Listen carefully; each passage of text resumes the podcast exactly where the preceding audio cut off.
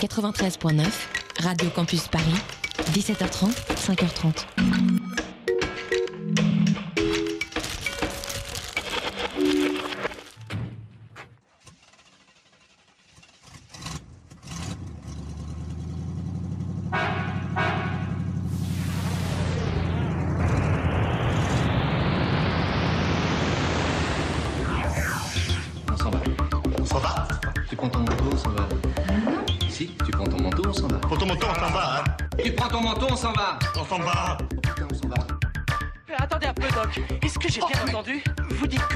Une machine à voyager dans le temps à partir d'une DeLorean Faut voir grand dans la vie. Quitte à voyager à travers le temps au volant d'une voiture, autant choisir une qui est de la gueule. Allez, en futur, Simone. Nous sommes en 2082. La réforme du Code du travail proposée par le gouvernement Philippe XXIII a été adoptée par le Parlement en octobre dernier pour pallier à la brusque augmentation du taux de chômage chez les robots. Cette réforme fait suite à 12 autres textes de loi visant à adapter le Code du travail aux situations économiques et sociales très changeantes depuis l'élection du président Macron en 2017. Le président Macron qui a depuis été intronisé président à vie depuis son écrasante victoire à sa réélection de 2022. Le président de la République, maintenant âgé de 104 ans, s'expose euh, une nouvelle fois à la colère des salariés qui estiment que cette réforme favorise encore et toujours les entreprises plutôt que les travailleurs. La CGT, la CFDT et Force ouvrière appellent donc à une grève sans précédent qui sera cette fois-ci co-organisée par le SDRS, le syndicat des robots salariés. C'est en, 2037, pardon, il y a maintenant 45 ans, que Benoît Hamon, alors ministre du Travail lors de la dernière cohabitation, décide d'instaurer une bonne fois pour toutes la taxe robot qui oblige dès lors toutes les entreprises à payer les cotisations sociales pour chaque robot employé à la place d'un homme ou d'une femme. Les robots tels que les caisses automatiques de supermarché ou les voitures taxi autonomes sont aujourd'hui considérés comme de véritables salariés. Ils sont de plus dotés d'une intelligence artificielle, le logiciel Simon 3.1, qui permet d'entretenir des conversations futiles avec la clientèle humaine pour une meilleure intégration dans le tissu social. Le robot caisse automatique de supermarché a donc plus tendance à parler du fond de l'air qui s'est rafraîchi, tandis que le robot taxi autonome préférera pester sur les robots VTC autonomes. Malgré l'instauration de la taxe robot, toujours plus de machines sont embauchées par les entreprises aux dépens des hommes et des femmes de notre pays. Afin d'éviter euh, que le chômage ne dépasse des taux jusqu'alors inégalés, le gouvernement décide en 2040 de baisser le temps de travail à 30 heures par semaine et de revaloriser le SMIC en conséquence. La situation économique et sociale de la France se stabilise. Mais après des décennies de, partage du travail entre les humains et les robots, la situation se complique pour nos amis électroniques. Certains virus informatiques qui se développent suite au surmenage de leur carte mère provoquent de nombreux bugs que le gouvernement Philippe XXIII peine encore à considérer comme maladie professionnelle. De plus, trop de robots sont aujourd'hui sur le marché du travail et pour la première fois, le taux de chômage des robots passe la barre des 1%. Mais la solidarité des travailleurs n'a pas de limite. Humains comme robots sont prêts à se battre côte à côte contre la nouvelle précarisation des machines. En futur Simone. Beaucoup de futur. Un peu de Simone. Un vendredi par mois sur Radio Campus Paris. Retour au présent, Clément Planture au micro, Léa à la réalisation. Je suis entouré de Lucie Rondou et de Philippe Père. Bonjour à vous deux. Bonjour Clément. Bonjour Clément. Nous sommes le vendredi 17 novembre 2017. Vous écoutez Radio Campus Paris et c'est l'heure de notre deuxième émission dans Futur Simone. Allez, en Futur Simone.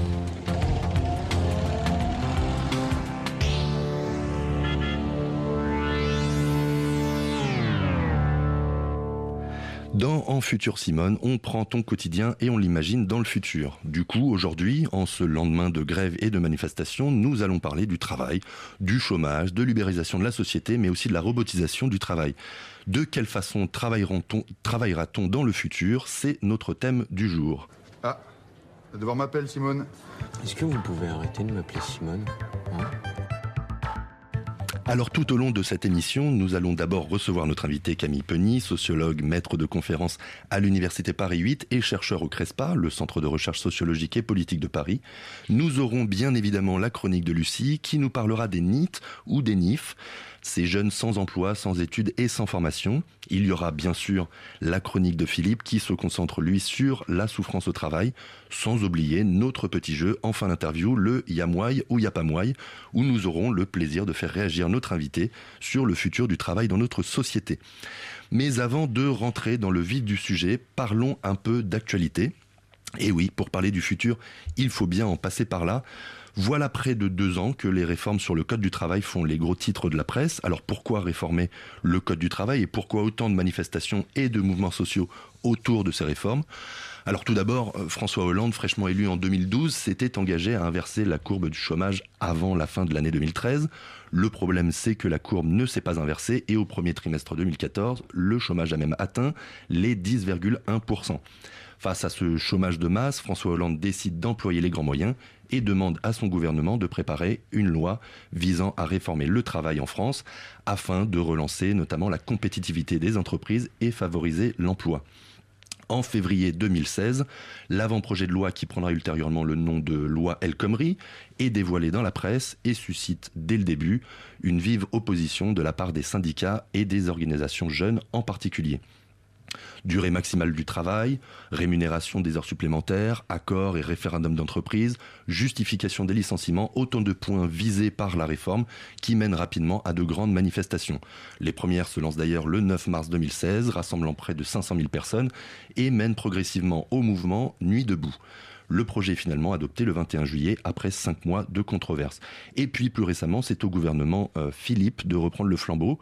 Emmanuel Macron jugeant la loi El Khomri, je cite, arrivé trop tard dans le quinquennat, dans un mauvais contexte et n'expliquant pas la perspective d'ensemble, décide de la remanier par le biais d'ordonnances. Les accords d'entreprise sont élargis, les indemnités prud'homales sont plafonnées pour les licenciements abusifs, les licenciements abusifs notamment, les institutions représentatives fusionnent, etc. Et là encore, le peuple est dans la rue, les manifestations recommencent dès septembre dernier, et ce jusqu'à maintenant, puisqu'hier encore, les principaux syndicats se sont encore mobilisés. Alors je clôt maintenant cette petite rétrospective pour euh, comprendre le, contexte dans lequel les Français se, se trouvent face au travail. Et j'accueille dès à présent notre invité, le sociologue Camille Penny. Alors Camille Penny, bonjour. Bonjour. Vous êtes donc sociologue, maître de conférences et chercheur à la CRESPA. Alors on vient de parler de la réforme du, du Code du travail. Pourquoi ça provoque autant de réactions? Bah, ça provoque autant de réactions parce qu'en fait, bah, d'abord, ces lois travail là qu'on a depuis le quinquennat de François Hollande, c'est la, la suite logique de 30 ans euh, de victoire des idées euh, libérales qui ont euh, complètement retourné, j'allais dire, la logique. C'est-à-dire que pendant les Trente Glorieuses, on présentait les protections, le salariat comme étant justement des protections pour les salariés et dans un contexte de mondialisation des échanges et de et de d'ouverture des échanges et de transformation du capitalisme dans les années 70, bah, tout ce qui était des protections sont devenus des poids, tout ce qui était euh, des protections en termes de code du travail sont devenus un frein à l'embauche. Donc il y a vraiment aujourd'hui la victoire de ces idées selon lesquelles, bah, pour créer de l'emploi, il faut de la flexibilité. Donc pourquoi ça euh, provoque des conséquences? Bah, Parce que tout simplement, on, dit souvent qu'on on peine à voir les conséquences des politiques qui sont menées sur la vie quotidienne, mais là, pour les salariés, dans un certain nombre de secteurs, il y a des conséquences euh, directes sur l'exercice de leurs conditions de travail. Donc avec les ordonnances par exemple, euh, le plafond, le plafonnement des indemnités prud'homales, ça va avoir euh, des conséquences très directes pour un certain nombre de salariés. Euh, les changements dans la démographie de l'entreprise, ça va avoir des changements très concrets. Et le travail, c'est quelque chose d'important dans l'identité, dans ce qu'on vit. On y passe nos journées, hein, pour ceux qui ont la chance d'en avoir un. Et donc, du coup, c'est vraiment une politique qui a des effets. et c'est pour ça, je pense qu'il y a pas seulement les syndicats, mais aussi les salariés qui se mobilisent depuis maintenant plusieurs années contre ces, On, reparlera tout à l'heure de, cette flexibilité, mais on voulait euh, d'abord que vous nous parliez un petit peu euh, des travaux que vous faites en ce moment. Est-ce que euh, vous pouvez nous, dire sur quoi vous travaillez en ce moment? Alors justement là, ça fait deux ans que je travaille sur euh, des femmes de ménage en fait, euh, des femmes de ménage qui sont employées par une grande entreprise de service à la personne, mais qui nettoient le domicile de clients particuliers. Donc c'est un particulier qui fait appel à l'entreprise, qui salarie une femme de ménage pour qu'elle aille nettoyer son domicile. Et alors ça fait le lien avec ce qu'on disait euh, précédemment sur les conditions de travail et les effets de la loi travail, puisqu'on est très clairement dans un secteur où on a évidemment des conditions d'emploi qui sont désastreuses, où on a évidemment pour celles qui réussissent à se maintenir dans ces emplois-là des carrières qui sont faites entièrement au SMIC, avec des temps partiels subis, c'est des femmes très souvent immigrées ou étrangères, donc avec un cumul de, précarité. Mais ce sont aussi et surtout, moi c'est ça qui m'a frappé dans l'enquête de terrain, des femmes qui travaillent seules. Et les politiques qui sont menées dans le champ du travail, on en parlera sans doute, elles contribuent depuis plusieurs années à isoler les salariés et à dissoudre les collectifs de travail. On peut parler de l'ubérisation, on peut parler des chaînes de sous-traitance. Et là, dans les services à la personne, qui sont largement encouragés par les pouvoirs publics au niveau des États et au niveau de la Commission européenne depuis 30 ans, on présente ça comme étant des emplois d'avenir, non délocalisables, etc. C'est des emplois qui isolent les salariés, ou des, ou des salariés travaillent seuls, sans collectif de travail. Je ne parle même pas de syndicats. Évidemment, il y a très peu de syndicats, mais il n'y a même pas de collectif de travail, de salariés, de collègues avec qui on peut échanger. Et ça, à mon sens, c'est justement une des transformations importantes du monde du travail. C'est que dans les emplois subalternes, notamment, mais qui sont quand même employés ouvriers, ça continue à faire 50% des emplois en France, qui sont des, emplois dans lesquels on est complètement isolé. De plus en plus, voilà, on est passé dans les classes populaires, pour dire les choses comme ça, de, de la grande industrie où certes les conditions de travail sont pénibles, mais où il y a des syndicats et des centaines de salariés, à un peu des myriades comme, comme ça d'emplois de, d'emplois où, où, on est plus ou moins seul. Alors avant d'aller euh, d'aller plus loin, on fait d'abord une petite pause musicale et on se retrouve tout de suite dans En futur Simone. Il est interdit de salarier un homme.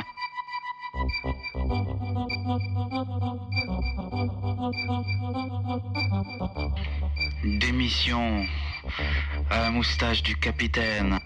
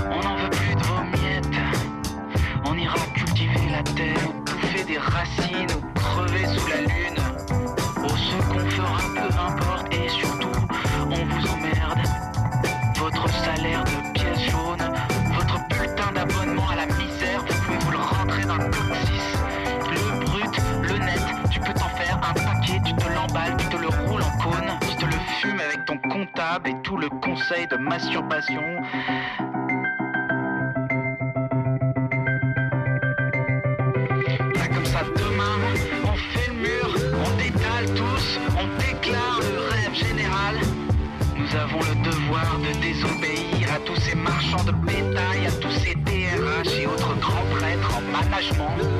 Le devoir d'en finir. Vous m'entendez, les galériens? On prend sa main droite, on prend une feuille, un stylo, on écrit.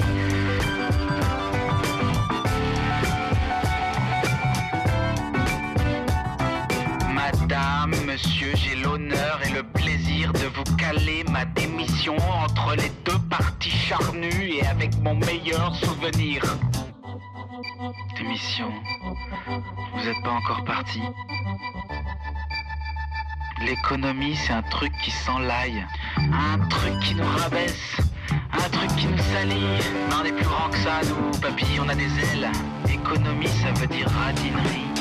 Un sou est un sou. Mais nous, on s'en cogne, on va tout voler, on va tout donner comme ça gratos, ça va vous faire drôle. L'économie, c'est la science de l'avarice, le royaume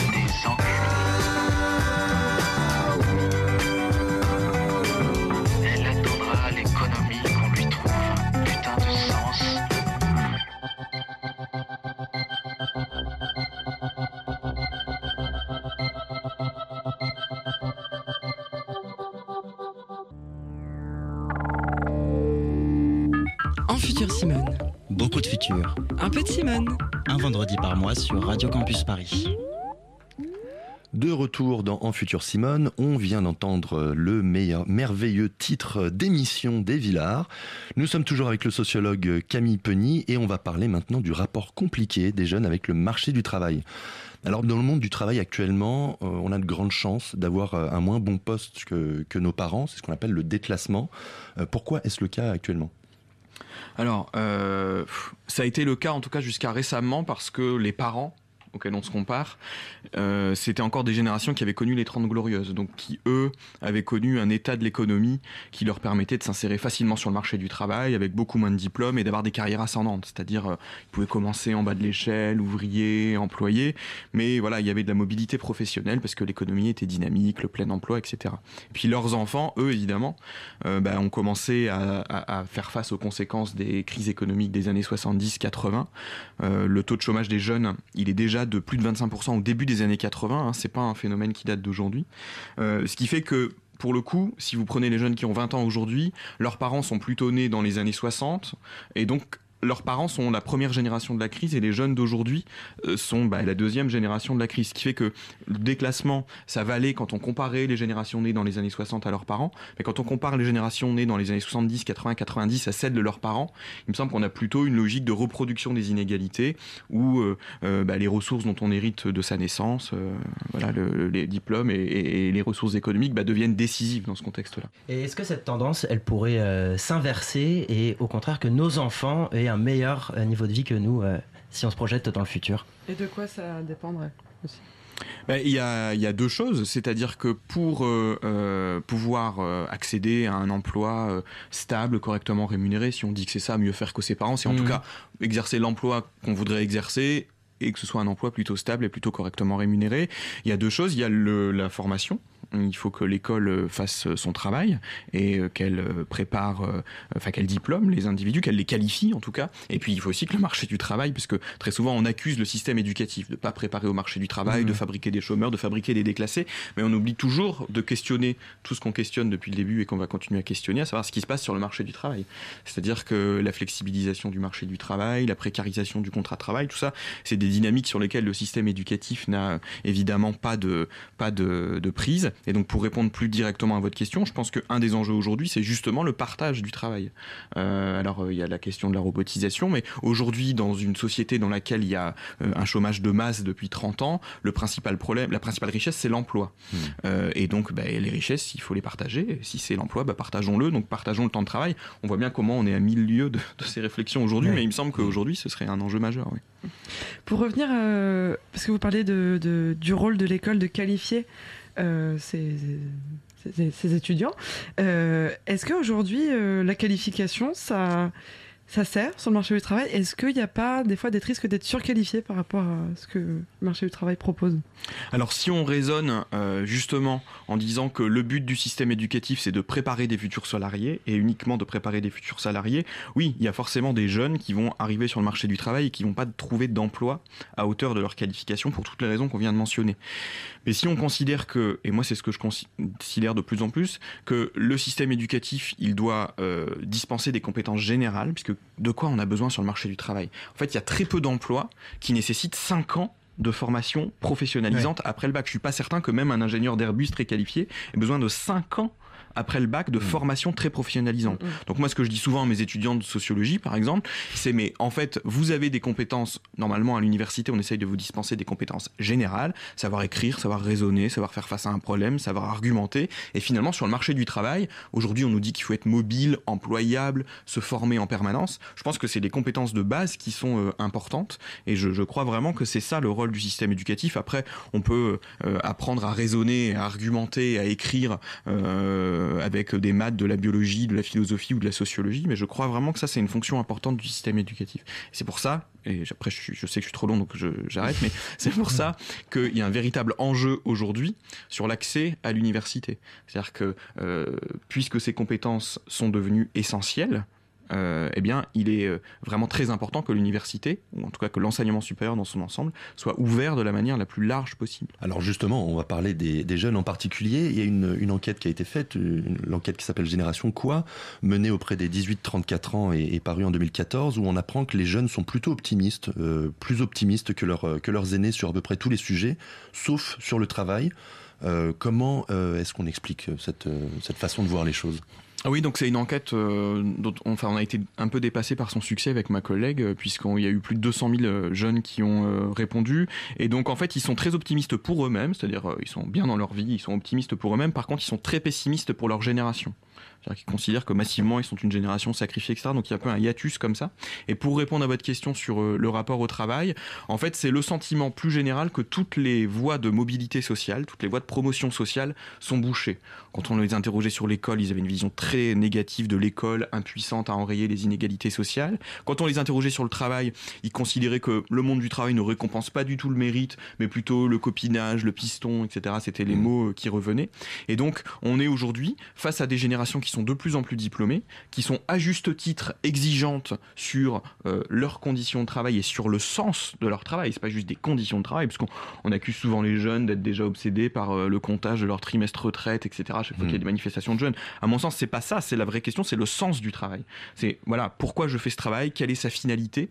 Et il y a vraiment chez ces générations-là un, vraiment une quête de sens. C'est-à-dire voilà, j'ai fait des études euh, et au-delà du fait d'avoir fait des études, quel est le sens de mon activité? Est-ce que je suis nocif? Est-ce que je suis utile à la société? C'est vraiment des questions qui sont très importantes aujourd'hui. Hmm. Et, donc là, c'est propre euh, à, à, notre génération et aux générations, et aux générations à venir. Je veux dire, c'est plutôt un mouvement qui tend à, à, se constituer, le, le fait de, de, vouloir un travail qui a du sens. Mais alors, c'est toujours une question que je me pose aussi parce que je pense qu'il y a vraiment un phénomène nouveau qui concerne les nouvelles générations, qui est lié aussi au fait que, objectivement, les carrières s'allongent. Hein. Euh, Aujourd'hui, une carrière, ça va être 40, 45 ans, euh, qu'on la commence de plus en plus tard. Euh, et puis euh, aussi que de fait, on sait qu'on va devoir avoir plusieurs emplois, etc. Donc c'est des questionnements qui sont plus importants. Après, je me méfie parce que je pense que nos parents, euh, enfin vous avez eu l'amabilité de me mettre dans la même génération que vous, mais nos parents, je pense qu'ils ont eu 25 ans, ils ont eu 30 ans comme nous, donc je pense qu'ils se sont posés des questions aussi. Mais je pense que le contexte économique et aussi l'élévation du niveau d'éducation, enfin pour dire les choses un peu schématiquement, voilà, l'élévation du niveau d'éducation, ça fabrique aussi des citoyens plus critiques. et donc euh, qui, veulent avoir un travail aussi, justement, qui a un sens et qui, a, qui sont très préoccupés, justement, par cette finalité. Mmh. Et comment, comment, on pourrait euh, euh, donner du sens justement à ce, travail? Comment est-ce qu'on pourrait euh, donner plus de confiance aux jeunes quand ils arrivent sur le, sur le marché du travail? Quels sont les facteurs qui pourraient jouer pour aller dans, dans le sens positif? Moi, je pense qu'il y a, en termes de politique publique, la nécessité de favoriser les deuxièmes chances, les troisièmes chances, les quatrièmes chances. On a le droit de se tromper, on a le droit de pas savoir ce qu'on veut faire. Et en France, on a vraiment un système éducatif qui fait que le diplôme qu'on obtient à l'issue de la formation initiale, il est décisif pour toute la carrière. Hmm. On n'a pas vraiment le droit aux secondes chances. Et donc je pense que quand je parlais tout à l'heure des politiques publiques en direction de la jeunesse, au Danemark, euh, les jeunes danois ont vraiment un système d'allocation, de formation, de paiement de la formation qui leur permet d'avoir davantage le temps de se trouver. Voilà, au Danemark, c'est pas rare du tout d'avoir dans les amphithéâtres de licence des étudiants qui ont 30 ans parce qu'ils ont fait deux ans d'études, puis ils sont allés travailler quatre ans, puis ils sont revenus. Et donc ça laisse le temps vraiment de trouver sa place. Tandis qu'en France, il y a vraiment l'idée qu'il faut avoir le bac plus 5 à 22 ans, sinon on est un, sinon on est un, loser. Ensuite, c'est logique de galérer 6 ans jusqu'à son premier CDI, etc., etc. Donc il y a vraiment cette question-là. Et ce serait compliqué à mettre en place euh, en France ce genre de ce système? Bah non, euh, il y a deux questions. Il y a celle du coût, parce que donc euh, au, Danemark, en fait, tous les jeunes Danois, quelle que soit leur origine sociale, quel que soit le niveau de revenu de leurs parents, ont le droit de faire 72 mois, donc 6 ans, d'études payées 800 euros par mois. Donc évidemment, il y a la question du coût. Comment on fait ça en France?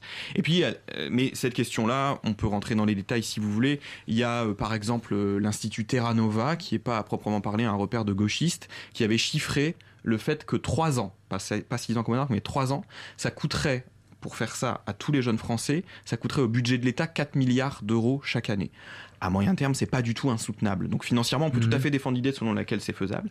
Mais euh, surtout, je pense que le principal frein, il est idéologique. C'est qu'il faut une révolution idéologique et que, euh, par exemple, quand avec Cécile Van de Ven, on a défendu cette idée auprès de François Hollande, il nous a dit ah maintenant parce que le premier signe qu'on donne aux jeunes, ça peut pas être euh, un signe d'assistanat. Donc il y a vraiment cette idée que donner une allocation aux jeunes, c'est les assister. C'est pour ça que les jeunes de moins de 25 ans n'ont pas le droit au RSA dans les mêmes conditions que les autres. Alors justement, Lucie va maintenant nous, nous parler un peu plus d'une catégorie, ou plus, plutôt d'une non-catégorie sociale, en fait, grandissante chez, chez les jeunes, qu'on appelle les NIF. Alors euh, Lucie, dis-nous en plus. Oui, alors moi je voulais vous parler des NIF et du coup c'est drôle qu'on parle euh, du fait qu'il ne faut pas donner aux, aux, aux jeunes le sentiment qu'il faut qu'on peut prendre des vacances, euh, voilà, et que c'est de l'assistanat. Donc les NIF, c'est ces jeunes ni en emploi, ni en études, ni en formation. Je voulais vous en parler car il y en a de plus en plus en Europe, c'est une catégorie qui augmente et forcément ça soulève beaucoup d'interrogations. Toute cette oisiveté est-elle bonne pour la santé mentale? Ces jeunes ne risquent-ils pas de se marginaliser, voire de se radicaliser? Et on fait quoi au juste quand on n'est ni à l'école ni au travail? Et la question du travail, c'est une question qu'on pose beaucoup. Vous avez remarqué? Moi, à chaque fois que je vais chez ma grand-mère, c'est la première question qu'elle me pose. Et au niveau du travail, tout va bien?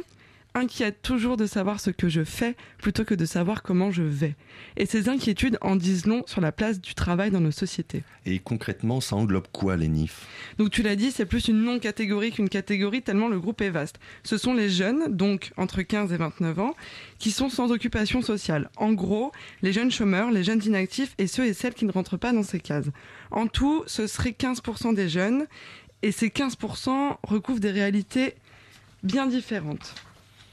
Donc pour préparer cette chronique, j'ai lu un rapport de l'Observatoire Jeunes et Société qui dresse les différents profils de ces NIF et je me suis rendu compte au fil des pages que j'avais beaucoup d'affection pour eux. En fait, je les connais presque tous. Il y a ta pote Annick qui a pris une année sabbatique pour réfléchir parce qu'après ses 8 ans d'études et son dernier master en botanique, elle hésite entre reprendre une formation pro ou refaire une année de spécialisation en sophrologie. Il y a ton beau-frère Julien qui prend des cours de théâtre, qui fabrique son propre bouillon, qui connaît toutes les expos de Paris et qui a comme projet d'écrire un blog un jour. Il y a aussi ton amie d'enfance, Pauline, qui un jour est partie à Bali et puis qui n'est jamais revenue. Elle ramasse des fraises en Australie de temps en temps pour se faire de l'argent et elle voyage le reste du temps. Il y a évidemment Seb, qui a jamais eu sa licence, qui fume beaucoup de pétards et qui se fait vanner parce qu'il est toujours chez papa-maman à 26 ans. Et puis, il y a Chloé, qui est partie au deuxième semestre pour s'occuper de son père malade. Et Samy, qui sort plus trop de chez lui depuis les attentats et qui ne se sent bien que lorsqu'il joue aux, jeux vidéo avec sa communauté en ligne. Et j'en passe. Bref. Même s'ils n'ont rien à voir les uns avec les autres, ils partagent une expérience commune, celle de devoir se justifier auprès de la société d'une fait de ne pas être occupés, c'est-à-dire de ne pas avoir de travail. Et je suis sûre qu'ils ont tous entendu un jour Et quand est-ce que tu auras une vie normale? Allez, bouge-toi prends un travail, mais n'importe quel travail ou une formation. C'est pas si compliqué. Euh, sinon, enlever le sarwell, couper les dreads, non Je eh bah, réac, hein, Oui. et euh, c'est tentant de penser ça, de bah penser qu'il faut juste se bouger euh, les fesses, mais c'est pas si simple. Donc dans ce, dans ce rapport, il y a des gens merveilleux qui s'appellent des sociologues qui ont essayé de comprendre un peu mieux ce phénomène, ces gens, cette augmentation, et surtout pourquoi ça nous dérange tellement que ces jeunes ne soient pas occupés? Donc premièrement, dans le rapport, on nous dit qu'on n'est pas tous égaux par rapport à l'entrée ou la non-entrée dans le monde du travail, parce que c'est ce qui se pose pour ces, NIF. 50% hmm. des NIF ne sont pas diplômés. Et, euh, donc il y a un effet euh, certain du diplôme et du milieu social, mais il y a aussi, euh, nous disent les sociologues, des, des, effets, des problèmes de santé, des discriminations auxquelles on est exposé, de l'endroit où on habite, c'est pas le même coût euh, de reprendre une formation, un nouveau travail quand on est éloigné des milieux de, de, de, production. Tout ça, c'est notre environnement. Notre environnement. Ensuite, il faut savoir que les jeunes, nous, nous les jeunes, nous les jeunes, on fait face à une crise économique et que même si le chômage, on l'a dit tout à l'heure, a toujours existé, 20% euh, déjà dans les années 80, euh, la transition chez les jeunes, chez les jeunes ce virage école-travail est beaucoup plus difficile à aborder aujourd'hui à cause de cette crise. En plus, et ça c'est une nouveauté, on nous dit qu'il ne faut pas seulement avoir un travail, mais il faut avoir un projet. Vous savez, on vous, on vous répète depuis l'enfance, et toi, tu veux faire quoi plus tard? On nous donne ce choix. Mais ce choix, il est ambivalent, parce qu'on a un peu oublié de nous dire qu'il y aurait une énorme différence entre nos aspirations et la réalité. Et plus notre société va dans ce sens-là, plus la, plus la tension entre le devenir soi, l'accomplissement de soi par le travail, et la possibilité de l'accomplir est forte. Alors ces jeunes, ils ne manquent pas d'ambition. Au contraire, on l'a dit, et les études, plusieurs études le montrent, ils ont trop d'ambition par rapport à ce que le marché du travail peut leur offrir. Donc il y a un désengagement des jeunes vers le marché du travail et une recherche de l'accomplissement de soi autre part, par d'autres moyens. Et ça, ça nous dérange un peu. Et alors pourquoi ça nous dérange tant? Parce qu'on considère que si on ne travaille pas, on ne fait pas partie de la société. Si on ne produit pas, on n'est pas. Déjà, ces jeunes ne sont pas définis positivement, mais négativement. Ils sont ni en emploi, ni en études, ni en formation. Et on les a à l'œil. C'est comme si on attendait qu'ils chutent. On attend de voir l'atterrissage, on prend les paris. Soit délinquants, soit assistés. Mais beaucoup, et je partage leur avis, refusent de voir les jeunes comme ça. Alors oui, évidemment, il y a une partie de ces jeunes qui s'isolent, qui risquent de se marginaliser. Mais on ne sait pas du tout dans quelle mesure, dans quelle proportion. Il y a au sein de ce groupe des jeunes qui ne correspondent pas, à cette étiquette. Il y a ceux et celles qui souhaitent faire une pause entre l'école et le travail, car la vie domestique arrivera bien assez tôt. Il y a ceux qui ont besoin qui ont choisi un mode de vie alternatif et qui reviendront quand ils en sentiront le besoin. Il y a encore ceux et celles qui essayent de s'en sortir entre période d'inactivité et période de travail. Alors cette précarité, c'est peut-être des stratégies pour s'en sortir, un pari sur l'avenir, sur le futur vu qu'on en parle. Est-ce qu'on peut voir cette flexibilité comme une force Ou doit-on parler d'impasse personnelle et collective Ou encore, comme le statut qu'on leur, qu'on leur accorde, ni l'un ni l'autre?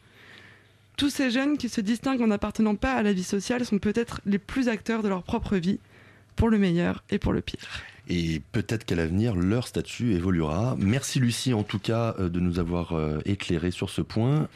Donc du coup, vous êtes merci. Vous êtes plutôt d'accord avec euh, la conclusion de sur les NIF que en fait c'est normal de entre la fin de la vie étudiante et le début de la vie professionnelle de passer par une période d'inactivité pour où se trouver ou Mais bien sûr. Alors il y a juste une remarque sur sur les NIT ou les NIF, c'est que mais vous l'avez dit euh, après, il y a vraiment l'idée que c'est aussi, et surtout, parce que les exemples que, que vous avez donnés dans votre chronique, c'est en gros des jeunes qui vont bien, qui ont des parents qui peuvent payer et qui vont cueillir je sais plus quoi en Australie, mais il y a aussi et surtout des centaines de milliers de jeunes qui euh, sont nés au mauvais endroit, dans le milieu social euh, qui ne permettait pas de faire des études, etc., et qui sont complètement paumés, pour lesquels cette période, elle est complètement subie. Mais pour euh, répondre à votre question, oui, bien sûr, heureusement que euh, à 20 ans, à 22 ans, on peut prendre 6 mois, 1 an pour se poser la question de ce qu'on va faire jusqu'à 68 ans.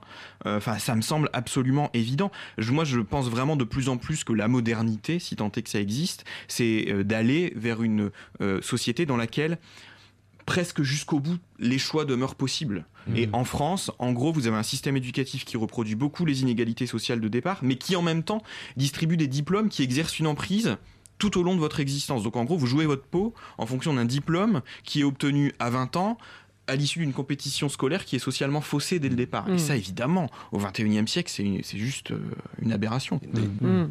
Vous avez soutenu euh, Benoît Hamon pendant la campagne présidentielle. Est-ce que, euh, par rapport à ça, vous pourriez nous éclairer? Parce que là, on parle travail, tout se construit par rapport au travail, mais l'accomplissement personnel, les, les se construire soi, on l'oublie, le revenu universel, ça pourrait être un, levier pour justement nous permettre euh, de, de prendre plus de temps et réfléchir sur ce qu'on va faire jusqu'à 68 ans. Hmm. Oui, oui. Enfin, donc j'ai soutenu Benoît Hamon, j'ai voté Benoît Hamon. Je crois que mon soutien est allé jusqu'à le dire sur Twitter, mais j'ai pas fait plus que ça. Oui, moi j'ai voté pour Benoît Hamon. Euh, alors, si on m'avait dit euh, trois mois avant que je voterais pour le candidat socialiste à la présidentielle, j'aurais pas cru. Mais il se trouve que ça a été euh, Benoît Hamon qui a été désigné, et je trouvais que dans ma vie de citoyen, là, c'est pas du tout le chercheur qui parle. Mon avis vaut pas plus que celui de n'importe qui, mais mon avis de citoyen, c'était que enfin, on avait quelqu'un qui essayait de réfléchir à la société dans laquelle on pourrait vivre euh, dans 30, dans 40 ans, dans 50 ans. Et qui, hmm. plutôt que de jouer au super comptable euh, qui disait qu'on allait baisser de 1 point le taux de la CSG sur euh, l'impôt et qu'on allait basculer sur la tranche de l'impôt sur le revenu, qu'on allait indexer sur le prix de la côte de porc sur le marché de Marmande, on avait quelqu'un qui essayait de se dire bon Dieu, il y a des enjeux devant nous, la transition écologique, les robots, le partage du travail, et qu'est-ce qu'on peut faire pour ça? Et donc, chacune de ces propositions était attaquable, le revenu universel, la hmm. taxation des robots, etc. Mais à mon sens, ça avait le mérite justement d'essayer de dessiner la société dans laquelle on voulait vivre. Hmm. Alors on en reparle tout de suite, euh, juste après un deuxième petit intermède musical, et on reparlera cette fois-ci de la robotisation du travail. A tout de suite dans En Futur Simone.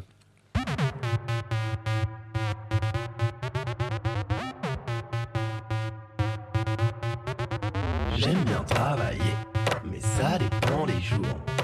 Il y a des jours pourris J'aime bien travailler, mais j'aime bien dormir aussi. Ce que je préfère, c'est quand je travaille au lit. J'aime bien travailler, mais le week-end je me la coule douce. Sirotant ce vin délicieux, merguez et couscous. J'aime bien travailler. Est-ce que t'aimes bien travailler? J'aime énormément l'argent, c'est pourquoi j'aime bien travailler. Travailler, travailler, travailler, travailler, travailler, travailler, travailler, travailler. D'accord, ne compte pas sur nous. Faut qu'on remplisse ou pas du temps et c'est fou. T'es dégoûté, tu fais une drôle de tête. Nous on va jamais en vacances, on est des fous. Ne compte pas sur nous. Faut qu'on remplisse ou pas du temps et c'est fou. T'es dégoûté, tu fais une drôle de tête. C'est parce que t'es laissé continue là où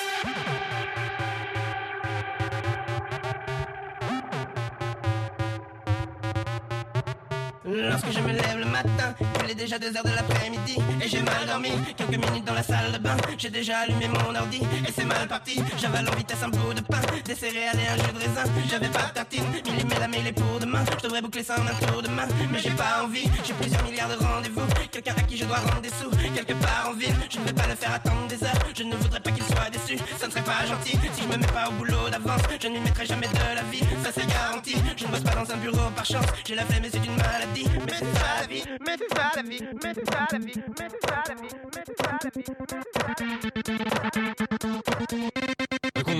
Sur nous. Faut qu'on remplisse ou pas du temps et c'est fou. T'es dégoûté, tu fais une drôle de tête. On va jamais en vacances, on est des fous. Ne compte pas sur nous. Faut qu'on remplisse ou pas du temps et c'est fou. T'es dégoûté, tu fais une drôle de tête. C'est parce que t'es laissé où tu t'arrêtes. On travaille, on travaille, on travaille, on travaille. On travaille, on travaille, on travaille, on travaille. On travaille, gagne en assurance, on bataille, tue la concurrence, toujours plus, je veux toujours plus, allonge, donne-moi tout, donne-moi tout, j'ai tout planifié, bien détaillé, pour que rien ne puisse m'échapper, mon business plan d'une justesse claire, n'use mon temps, il coûte trop cher, je compte bien faire fortune un jour, c'est pour ça que je job, pour ça que je me colle, un réveil le matin, c'est déjà lundi, le week-end est fini, on est reparti pour une semaine entière, sans petit déj copieux, une rose pour deux, une vie heureuse.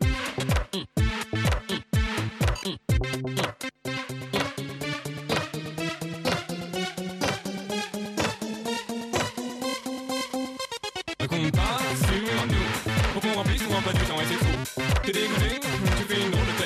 Nous on va jamais vacances,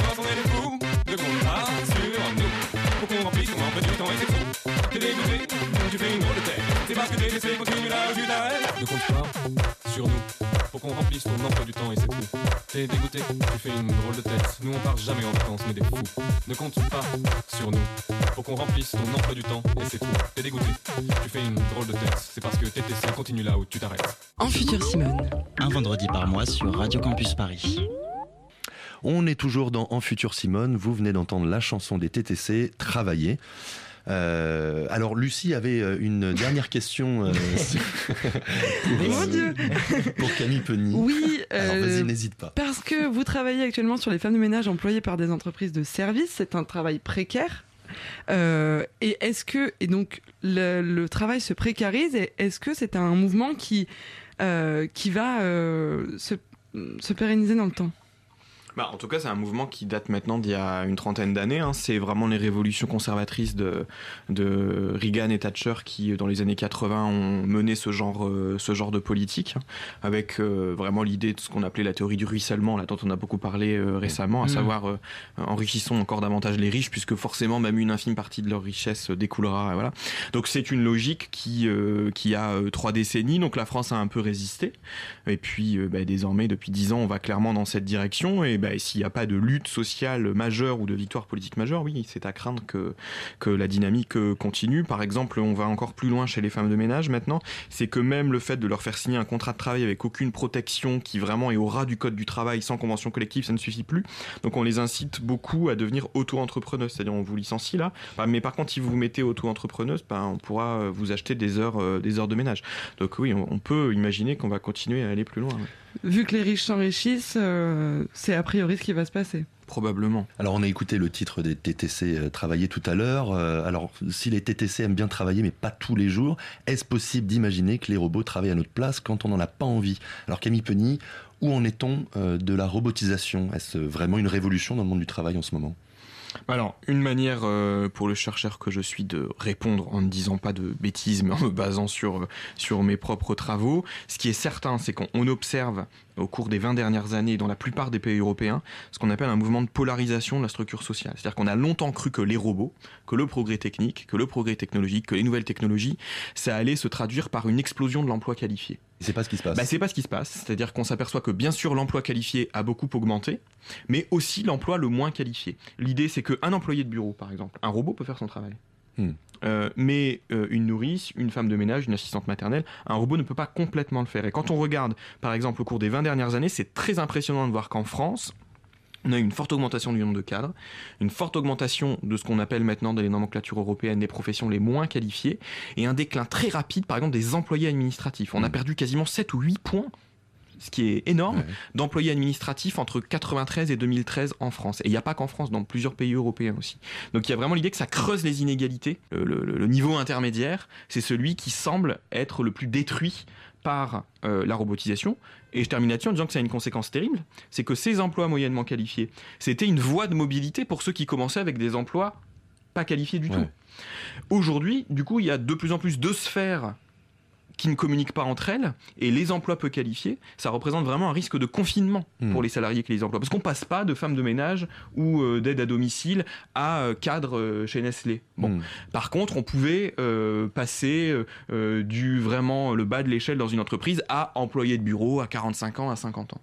Et aujourd'hui, la robotisation, le progrès technique, ça détruit en priorité ces emplois-là. Et donc, un des enjeux majeurs, c'est de euh, d'organiser ces secteurs, de les structurer, de mettre en place des possibilités de carrière pour euh, les femmes, parce que c'est à 95% des femmes, très souvent immigrées, très souvent étrangères, sans diplôme initial, etc., qui les exercent, de leur donner des vraies conventions collectives, de leur donner un cadre collectif, de réfléchir, euh, parce que ces emplois, en plus, coûtent extrêmement cher. hein. Quand, Mhm. quand on enlève les emplois aidés en disant que ça coûte trop cher, vous savez que quand vous êtes un particulier qui emploie une femme de ménage deux heures chez vous, vous déduisez de vos impôts une heure. Hmm. Donc c'est largement subventionné par l'argent public. Donc c'est des emplois qui coûtent très cher, qui sont toujours vantés comme les emplois de demain, non délocalisables, etc.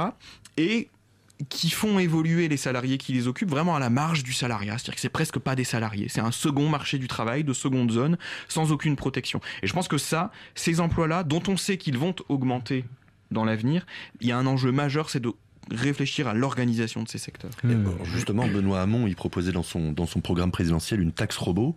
Euh, Est-ce que ça, ça jouerait justement sur, sur ce futur-là? À, à quoi servirait exactement cette taxe? En tout cas, il n'y a pas de raison. euh, Elle apporterait des ressources supplémentaires pour faire tout ce qu'il faudrait faire en, en- en matière de politique euh, publique. Mais euh, euh, je, en tout cas, poser la question euh, euh, du fait de dire qu'il y a un paradoxe à taxer euh, le travail humain et à laisser se développer le travail des machines, le travail des robots, sans poser la question de la contribution de euh, ce travail euh, automatisé là, il n'y a pas de raison de ne pas poser la question en tout cas. Moi je trouve que c'est tout à fait euh, logique. D'ailleurs, il n'y a pas que Benoît Hamon. Aux États-Unis, il y a plein de personnes. Je crois que c'est défendu par Bill Gates, Bill Gates, etc. Donc ça ne veut pas dire que c'est bien parce que Bill Gates le dit. Mais en tout cas, voilà, il n'y a pas que des dangereux fous furieux gauchistes en France qui posent cette question. Avant d'aller plus loin sur la question du travail, en tout cas euh, dans le futur, avec vous Camille Penny, euh, je vous propose d'écouter Philippe sur la question euh, de la souffrance au travail cette fois-ci. La vérité, c'est dans les yeux, Simone. Est-ce que vous pouvez arrêter de m'appeler Simone? Hein? C'est donc l'heure de la chronique de Philippe. Alors Philippe, tu vas nous parler du burn-out et surtout pourquoi il faudrait le reconnaître comme une maladie professionnelle. Oui, et pour commencer, je voudrais d'abord vous faire écouter ce qu'a dit la ministre de la Santé à ce sujet. C'était il y a pas longtemps, il lui a été posé la question suivante, est-ce que vous êtes pour la reconnaissance du burn-out comme une maladie professionnelle? Aujourd'hui, il s'avère que ça n'est pas une maladie.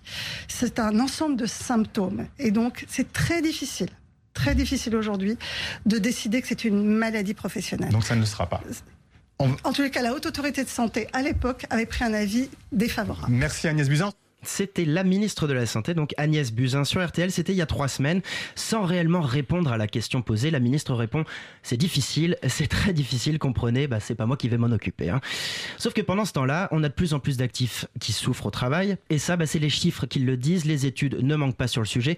Pour n'en citer qu'une, en 2014, Technologia, un cabinet d'experts agréé par le ministère euh, du Travail, a sorti un chiffre qui avait été repris partout, dans toute la presse. 12,6% des actifs seraient potentiellement exposés au burn-out. On parle là de près de 3 millions de salariés. J'ai donc voulu en savoir plus. Je suis allé à la rencontre du docteur Agnès Martineau-Arbès. Elle est médecin du travail et elle se bat pour cette reconnaissance du burn-out en maladie professionnelle. Et elle m'a expliqué aussi pourquoi il y a de plus en plus de cas de burn-out. Il y en a probablement de plus en plus à cause du mode de vie actuel et à cause de la transformation du travail. Il y en a aussi plus parce qu'on en parle plus, c'est évident. En revanche, ce qu'on sait, c'est que notre société, notre organisation de vie actuellement, et les organisations du travail qui vont avec, évidemment, font le lit de- du syndrome d'épuisement professionnel. Dans ce que dit le docteur Martineau, il y a trois choses importantes. La première, c'est qu'elle pointe du doigt notre mode de vie actuel. Sont directement visés ici les NTIC. Les nouvelles technologies de l'information et de la communication. Oui, Internet, les smartphones, etc. Enfin, je ne vais pas tout vous détailler. Leur développement exponentiel a conduit à ce qu'on appelle aujourd'hui l'hyperconnexion. Et c'est un phénomène qui fait des ravages. Car pour beaucoup de salariés, la frontière entre vie pro et vie perso disparaît et provoque un surengagement au travail. Ensuite, Agnès Martineau parle de l'organisation du travail actuel. Là, en fait, elle vise notamment la hiérarchie à la fois verticale et horizontale qui s'est installée peu à peu dans les entreprises et qui conduit à une multiplication des petits chefs et des donneurs d'ordre. Enfin, et c'est là le plus important, c'est qu'elle ne parle pas directement de burn-out, mais bien de syndrome d'épuisement professionnel. Et c'est quoi la différence justement entre les deux? Et ben en fait, le burn-out correspond à la dernière phase de ce fameux syndrome d'épuisement professionnel. Les phases, il y en a quatre. En gros, ça commence par la phase du plaisir au travail. Ça paraît étonnant, mais en fait, on adore ce qu'on fait, on accepte les mauvais côtés et on avance. Sauf que pour certains, comme m'a dit le docteur Martineau, quand on aime, on ne compte pas et l'entreprise est rarement là pour signaler qu'on en fait trop. On passe alors dans la phase du surengagement. On travaille, on mange travail, on dort travail, on pense travail, travail, travail, travail. Plus le temps pour la vie perso. Bref, au bout d'un moment, le plaisir a complètement disparu et a laissé sa place à l'anxiété.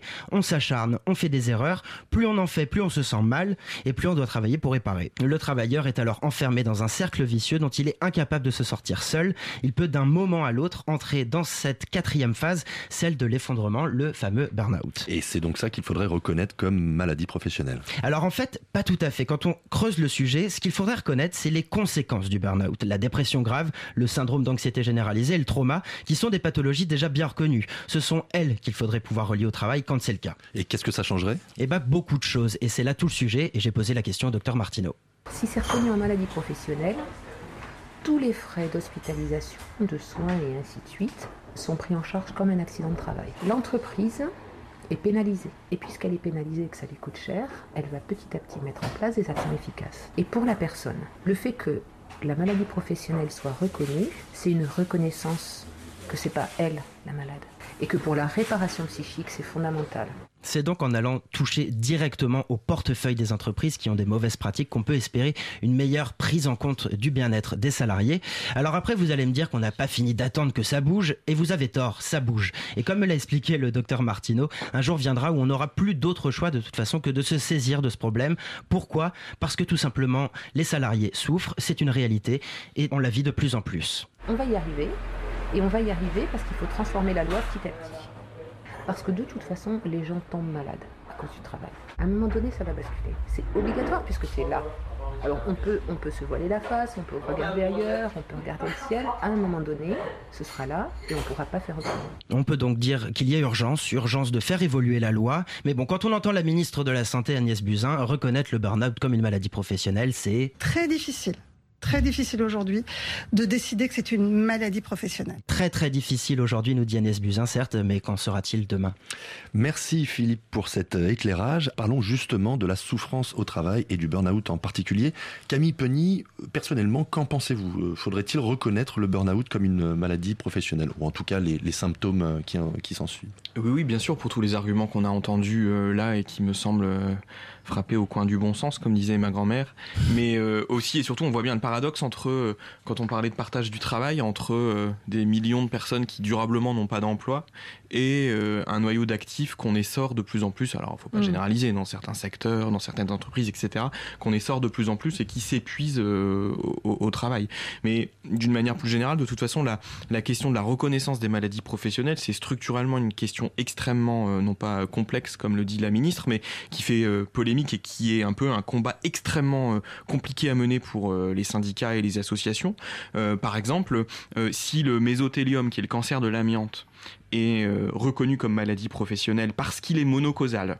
Voilà. Quand vous avez une tumeur qui est située à cet endroit-là, on sait que c'est l'amiante. Voilà. Mm. Il n'y a, pas d'autre explication. Mais il y a plein d'autres cancers. Euh, il y a un groupe qui s'appelle le, le, le GISCOP, euh, qui est piloté par euh, une chercheuse de Paris 13, euh, je crois, qui travaille sur les cancers professionnels. Il y a plein de- d'expositions aux produits cancérogènes dans le cadre professionnel. Il y a plein de, par exemple, la poussière de bois, ça donne des cancers des sinus le- ou des cancers de la vessie. C'est reconnu comme étant dans certains métiers euh, vraiment euh, très présent, mais c'est impossible à faire reconnaître comme maladie professionnelle parce que toujours on dit oui, mais vous avez un cancer du poumon, mais vous avez aussi fumé, Voilà. vous avez un cancer de la vessie, mais bon, il y a aussi des gens qui ont un cancer de la vessie, vous avez bu un peu d'alcool, etc., etc. Mm.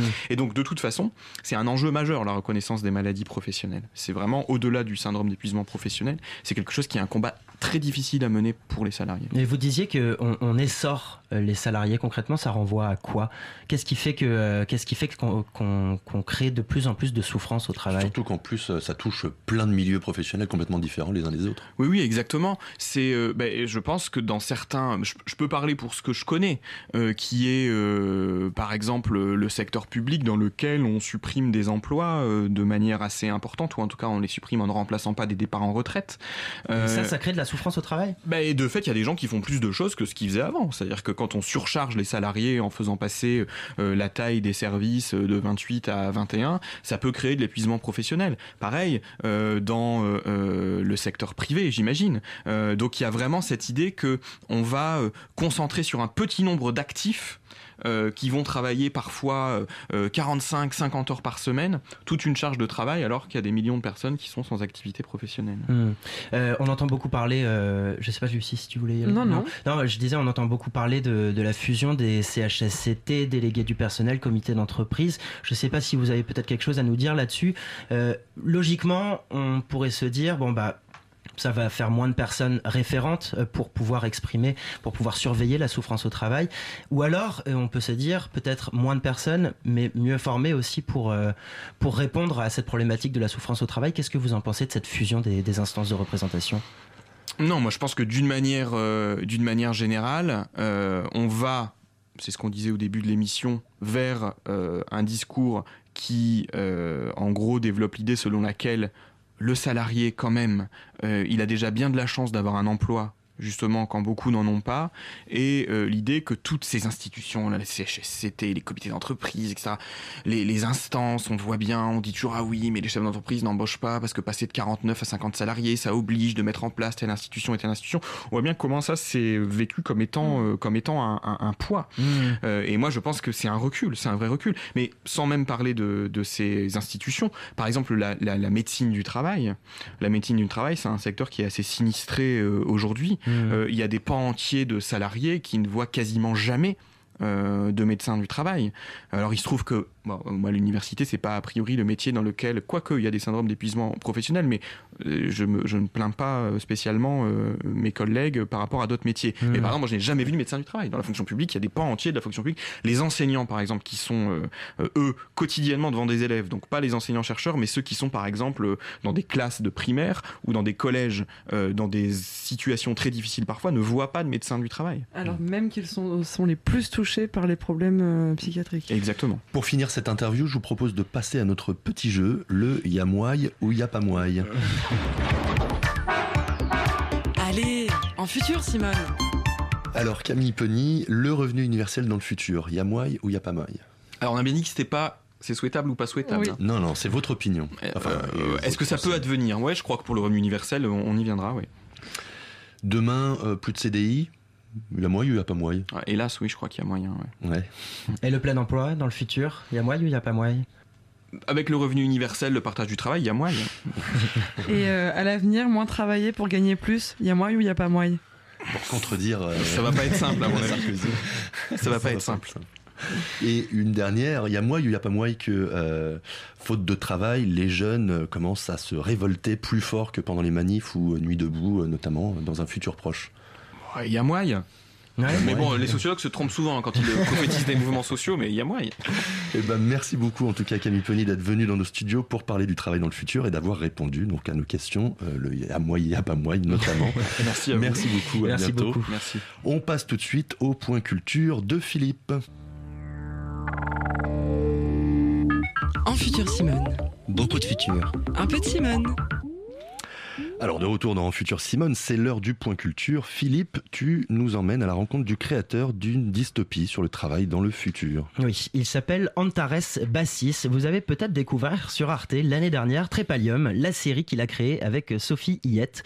L'histoire nous plonge dans un futur proche où seulement 20% de la population est active et où les 80% restants, ceux qu'on appelle les zonards, vivent dans un ghetto en dehors de la ville. La tension est à son comble entre les deux camps et de leur côté, les travailleurs sont surveillés en permanence, totalement dépossédés de leur identité, soumis au gouvernement et à ses pires dérives.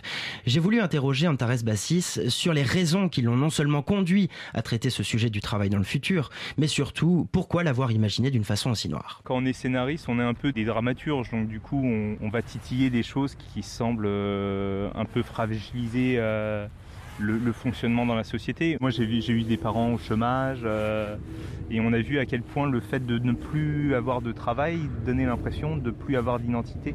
Et il y a eu un phénomène aussi qui, euh, qui nous a intéressés euh, entre 2007, la crise des subprimes, et plus récemment dans, dans les années 2000-2010, c'est que même les gens qui avaient un travail, à force de culpabiliser même d'avoir ce travail et, et, et, d'avoir peur de le perdre et tout ça, en fait, il y a un phénomène qui s'est mis en place qui a été euh, d'avoir peur de le perdre et du coup de, euh, de renoncer même à ses propres droits euh, fondamentaux acquis par des longues générations de lutte et tout ça, de travailler sans relâche, sans réfléchir, en donnant tout de sa personne, quitte à, à, à s'abîmer la santé. Et on s'est dit, si on pousse les deux extrêmes d'être sans travail et d'être avec un travail qui, euh, au lieu de nous épanouir, nous aliène.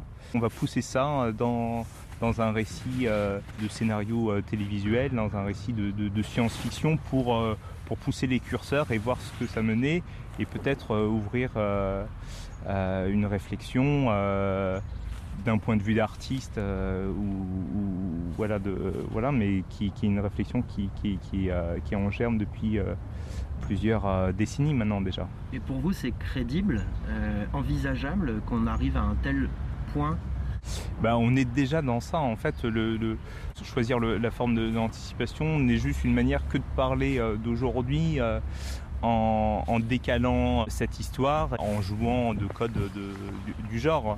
Mais aujourd'hui, on voit bien que euh, on est terrorisé de perdre son emploi, on est on est surpressurisé pour faire son emploi euh, dans un temps euh, de plus en plus intense et de plus en plus réduit, euh, avec des salaires qui ne sont pas extensifs, et que du coup, en fait, il y a quelque chose qui est assez absurde, c'est qu'on devrait se dire que l'évolution de, l'homme serait d'être épanoui au travail et avoir le temps de, se poser et, euh, et d'être plus ouvert et d'être plus euh, encourageant, hospitalier, des choses comme ça. Et en fait, on, en arrive à, avoir euh, peur de tout ça, à être dans une sorte des phénomènes de burn-out qui se créent et qui fait que en fait, on, on, on se surinvestit dans un travail et on est surpressurisé pour pouvoir le faire. Et du coup, on a l'impression qu'il y a quelque chose qui s'est cassé et qui, qui, qui est complètement absurde. En futur Simon.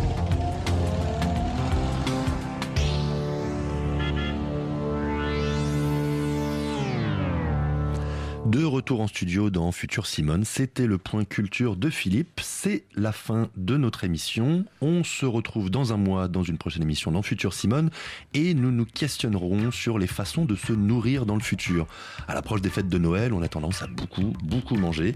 En sera-t-il autant euh, ou autrement dans le futur? La traditionnelle dinde sera-t-elle toujours sur nos tables à l'avenir? On se donne donc rendez-vous le 15 décembre prochain pour répondre à toutes ces questions dans En Futur Simone. Merci à vous, Lucie et Philippe. Ouais. Et Merci Clément, à bientôt.